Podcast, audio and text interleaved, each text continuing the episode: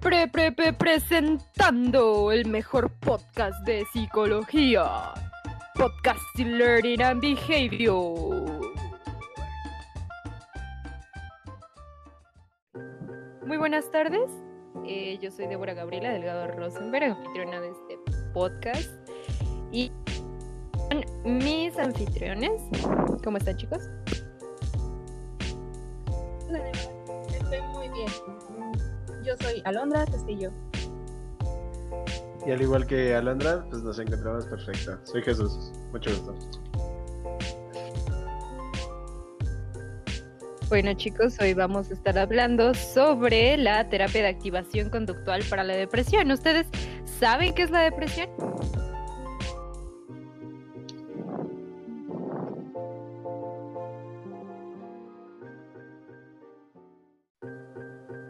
Claro que sí es. Eh, para los estudiantes de psicología, una definición muy corta podría ser la de un, trastorno del estado de ánimo, ¿no? Eh, realmente es algo muy, muy fácil de definir, pero es una cuestión un poco más delicada. Aunque, no sé, ¿qué nos puedes decir tú sobre esto? Pues yo sé que eh, en algún momento licencia tú como psicólogo preguntándote qué era la depresión, pero pues aquí venimos a informar a la gente, ¿no? Entonces sí es mucho de lo que tú dices, eh, podría ser más un concepto de un trastorno. Eso tiene que quedar claro, que es un trastorno emocional que causa, que causa un sentimiento de tristeza constante y una pérdida de interés en realizar diferentes actividades. Este, esta depresión es, depres o sea, es un trastorno depresivo mayor o depresión clínica. Así que no es como que cualquier persona puede decir que tenga depresión, sino que de verdad debe tener como un, respaldo psiquiátrico y decir, no, pues sí tengo depresión, o sea, sí, debo, estoy clínicamente depresiva, ¿no? Este, entonces, eh, esta depresión afecta los sentimientos, los pensamientos y el comportamiento de una persona y puede causar una variedad de problemas físicos y emocionales. Y bueno, ustedes saben que estamos como que casados con el DSM-5, ¿verdad? Que es como nuestra, nuestra super Biblia a todo eso. Este, en este super libro, que muchos psicólogos no, que no quieren, este, aquí dicen que uno de lo, lo, los síntomas más comunes es estar como bajoneado, deprimido todo el día. Y pues en caso de adolescentes o niños siempre están irritables. Y hay una disminución de placer por actividades, hay una pérdida, aumento de peso bastante considerable, hay insomnio o hipersomnia, hay pérdida de concentración, ideas sobre la muerte e incluso muchas personas sí llegan a, estas ideas sí la llegan a, o sea, las llevan a cabo y tienen intentos de suicidio. Aquí ya es más que nada cuando se puede catalogar como una depresión de magnitud ya grave, grave, grave. Entonces, ¿cuál creen que es ustedes? Más bien, ¿ustedes sabían algo de, de, esto? ¿Ustedes están conscientes de todo lo que provoca como la depresión o alguna vez se han sentido deprimidos?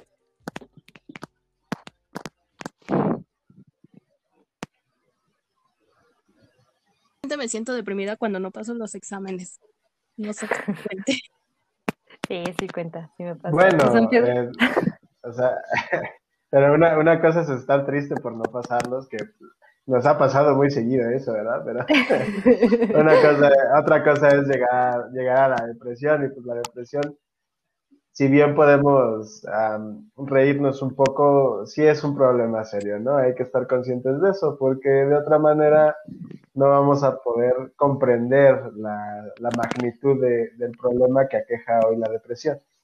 Digo, ah, no, no sí, es claro. una cuestión nada más de, de, de lugar o, o, de cuestión de generaciones, ¿no? O sea, en algún punto podemos llegar a estar deprimidos y lo importante es saber identificar cuándo alguien puede, puede estar gravemente deprimido. ¿no? Uh -huh. Para llegar claro. a, un intento de suicidio o, sí. o la muerte misma, ¿no? O sea, evitar ese tipo de cuestiones. Sí, sí, sí. Sí, creo que en el DSM-5 también se mencionan como los tipos de depresión que hay y su gravedad -huh. cada uno. O sea, también no realizando como la depresión, como todos estos conjuntos de sentimientos negativos, sino que también pues tiene sus diferentes variantes. Sí, exacto. De hecho, hay una, hay un apartado de una clasificación de la depresión que yo cuando la vi a mí se me hizo graciosa. Yo dije como trastorno, algo premenstrual, depresión premenstrual o postmenstrual, algo así, dije, ¿qué? bueno, ya tengo una excusa, ¿no? Pero realmente sí, hay, la depresión sí, sí es un trastorno bastante grave. Entonces, si ustedes en casa sienten que tienen alguno de estos síntomas, pues por favor acudan a un especialista, que en este caso es el psicólogo o un psiquiatra ya en algo mayor. Y bueno, cuéntenme ustedes, ¿cuál? Ah, más bien, ¿qué les voy a decir? ¿Sabían que la depresión afecta, o sea, más bien tiene índices más grandes en mujeres que en hombres. Es curioso, bastante curioso. Really? Sí, neta, o sea, yo dije, wow, ¿no? O sea, pues ah, debe haber factores que impulsan a las, a las mujeres a tener más presencia que los hombres. Pero bueno, ahora sí va una pregunta para que gane super premio. Dice, según um, ¿cuál creen que sea el país con mayor, con mayor depresión? Datos de depresión.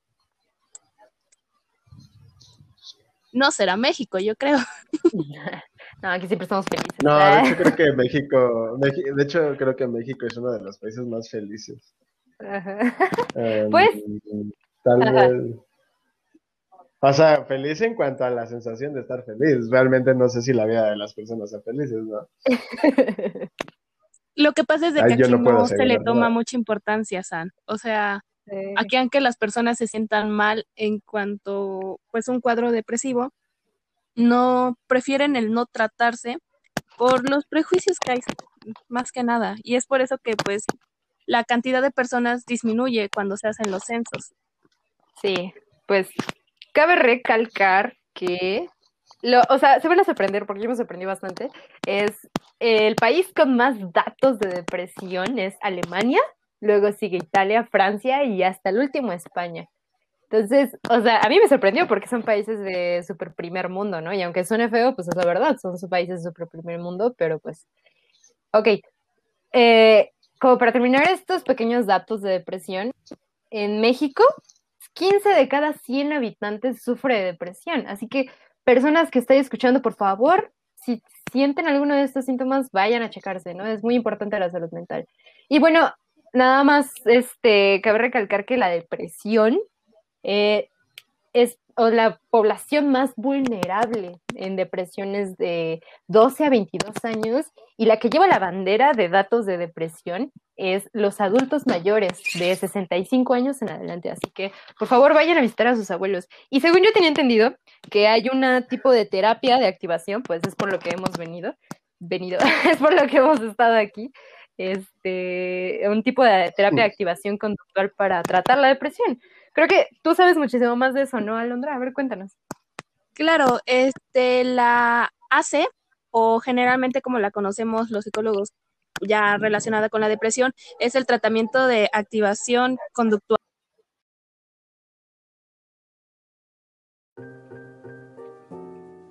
Bueno, sí, este, remontándonos un poquito a los datos históricos, se puede decir que pues esta propuesta fue basada en la defensa de Lewison de 1974 y 73. Bueno, esta terapia eh, autónoma, su origen tiene trabajos en Neil Jacobson y bueno, el tratamiento de activación conductual para la depresión es un modelo de intervención que está fundamentado en el reforzamiento positivo, la ley de igualación y en técnicas como programación de actividades o reforzamiento contingente, siendo como la reina de las psicoterapias. ¿Lo sabían? No, o sea, me estás diciendo que podemos más que nada tratar la depresión por este rollo conductista de una, o sea, de la rama de la psicología. Ah, sí, sí, sí. O sea, es que mira, el AC eh, tiene como que sostiene que el contexto y no los factores internos son lo que aporta una explicación a la depresión. No. Y pues esta misma busca ayudar a las personas a comprender eh, las fuentes ambientales de su, de su, depresión y localizar aquellas conductas que están manteniendo o empeorando su situación. Mm, pues para el ACE el inicio de la depresión es consecuencia de algún suceso o varios sucesos como tal, que de forma súbita o progresiva pues aparta de la vida del sujeto los, los reforzadores capitales. Em, no sé ustedes qué, qué les parezca esto pues, o sea, suena impactante. San Pedro, creo que tú sabes muchísimo, o sea, sí sabes también bastante del tema. Ah, bueno, lo que yo había visto eh, por parte es que este, mm, ¿cómo decirlo? Este programa fue implementado en, Inglaterra, ¿no? Y se, daba, se daban a conocer los números de que el 55% de las terapias, aun cuando, ah, cuando había mucha divulgación, eh, solamente tenía el 55% de, respuesta, ¿no? Y tenía un, este, tenía un 17%, pues sí, de, abandono, de, abandono total de estas terapias. Eh, al cambiar a, la terapia conductista, ¿no? A la activación conductual, pues se, se demostró con números que la tasa de respuesta era mucho mejor y que la tasa de deserción también disminuía considerablemente. Y es que precisamente estos métodos conductistas, pues, eh, permiten tanto al, al, paciente como al terapeuta tener un control, pues esta terapia es muy protocolizada, o sea, tiene, tiene tanto nivel de seguimiento y tanta, tan marcadas sus pautas que pues es muy fácil, muy fácil seguirla, ¿no? Entonces yo creo que en parte eso también facilita demasiado. También, eh, pues siendo, siendo una terapia conductista, pues se espera, ¿no? Que, que a lo largo de, todo este ensayo, pues se tenga, se tengan resultados favorables. Mm, pues la neta, es, o sea, espero, espero, porque ya sería, uh, o sea, al menos yo no conocía esto siendo estudiante de psicología. Al menos yo no tenía como mucha idea sobre esto. Yo sabía que, que los psiquiatras te ayudaban, que los psicólogos también te ayudaban y, o sea, pero yo no sabía que los conductistas que estaban dando terapia podrían aplicar este método. O sea, hay muchos de los psicólogos que, que están como súper alejados del conductismo, pero la verdad es que esto se me hace fascinante y yo personalmente creo que todo esto, todo, todo esto no nada más puede aplicar la depresión, sino como a, otros aspectos, pero creo que en este caso de trastornos mentales es realmente muy importante, ¿no? O sea, yo no sé si ustedes han tenido como un tipo de acercamiento con este, con esta terapia. Pues mira, la terapia hace, pues es muy amigable, la verdad es que es una terapia muy bonita, porque tiene unos métodos de, de contrastada eficacia y de sencilla aplicación. Son seis, seis pasitos súper bonitos, que son la y estructuración de actividades, la solución de problemas, el reforzamiento positivo directo, el desvanecimiento, el entrenamiento en habilidades sociales y los métodos para facilitar un contacto directo con la experiencia. Viendo pues son pasos que se pueden decir, son sencillos, pero a la vez se deben de ir trabajando pasito a pasito y para que vayan funcionando. Ah. Ah, o sea, como tipo aproximaciones sucesivas, ¿no? Más que nada, así como lo que la maestra nos dejó en algún momento de, ah, es que te, para los radioescuchas que nos están escuchando, la maestra nos dejó, la maestra, nuestra maestra favorita de, de aprendizaje y conducta adaptativa, que no más que enseñarnos a condicionar. Exacto, esos fueron aplausos de Alondra. este, nos, nos, está enseñando a condicionar todo esto, pues la verdad es que, eh, bueno, no, no vamos a condicionar, nos está enseñando como todo este rollo conductista en la vida y es, la verdad es muy bonito, yo estoy enamorada de, de esta parte, ¿no? Nos dejó una tarea que sí nos costó bastante, que teníamos que acercar a un ratón a una cuerda. Entonces, lo teníamos que hacer como paso a pasito, justamente como es esta terapia. Pero, pues, pues, a mí me gusta. O sea, yo que tengo depresión ya este, clínica, pues podría ayudarme. yo no sé si lo están haciendo contigo. Ojo, ojo. El que seamos psicólogos no significa que no podamos tener nuestras, nuestros problemillas ahí. Si no los trabajamos, ese es el problema. Pero Débora sí los trabaja para que no se asusten y digan, ay, no, no voy a ir con Débora porque tranquilos, y, se atiende. Y por supuesto que una persona con depresión también se puede reír. Digo, esa es una de las cosas más difíciles para alguien que no, que no es cercano, ¿no? Porque muchas veces piensas que una persona deprimida es alguien que está totalmente callado, cohibido, ¿no? O sea, y pues no, realmente a primeras apariencias te pueden engañar. No, pues realmente somos pues súper ocurrentes. O sea, no soy una vil comediante que me la paso riendo todo el día, pero al menos sí tengo mis ratos buenos y mis ratos malos. Entonces, chicos, ¿qué opinan? ¿Cuál es su súper conclusión de esta súper, esta súper terapia? Pues en conclusión, yo creo que la depresión se, pues no es un tema que deba de ser muy tabú, que se debe de tratar y que si se puede tratar de una manera que no lleve, pues medicamentos sería la mejor opción, pero si ya llegamos Ujú. a la necesidad de requerirlos, pues sí necesitaremos de ellos. Pero mientras conozcamos otros métodos, por ejemplo, el AC, que pues sí nos da como que ese otra perspectiva del tratamiento, pues yo creo que sería mucho mejor para no estar este tan dependientes de algún medicamento, por así decirlo. Mm. San Pedro, Ah, ¿tú pues qué bueno, opinas? para mí la depresión, pues es un tema serio, pero realmente podremos abordarlo un poco más, de manera un poco más ligera, ¿no? O sea, lo importante aquí como personas y como, y como estudiantes de una carrera que, que se dedica a la salud, pues es ser empáticos, porque muchas veces no estamos conscientes de la situación, de la situación de la otra persona, ¿no? De otra persona que puede estar sufriendo y, y nosotros no lo sabemos. Entonces creo que la empatía es una parte importante como para poder pues ayudar en primera instancia o por lo menos no exacerbar la, la situación de otra persona. Ujú. Esto, esto, la verdad, lo que ustedes, la verdad tienen mucha razón. Nosotros que trabajamos en el área de salud, pues es muy importante la tolerancia, la empatía y pues sobre todo del conocimiento, ¿no? Realmente yo, como, no todavía profesional, pero sí como estudiante, al menos yo no conocía este tipo de terapia. O igual y sí, no puse atención en mis clases, pero clásico, un clásico, pero este realmente se me hace muy interesante y yo la verdad sí me voy a quedar como investigando más, pero pues acá en cabina me están diciendo que ya nos queda muy poco tiempo. ¿Qué, qué dices, Alondra? ¿Sí? Sí, sí nos queda poquito tiempo, así que hay que apurarnos.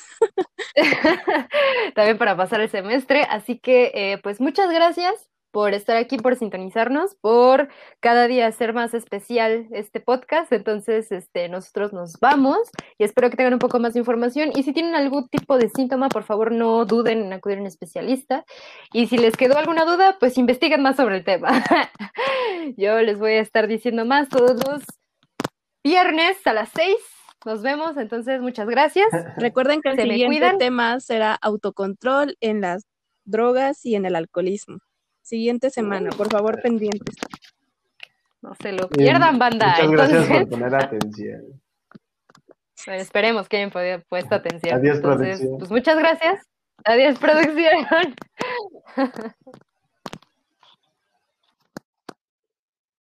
¡Oh! ¡Oh! ¡Lo!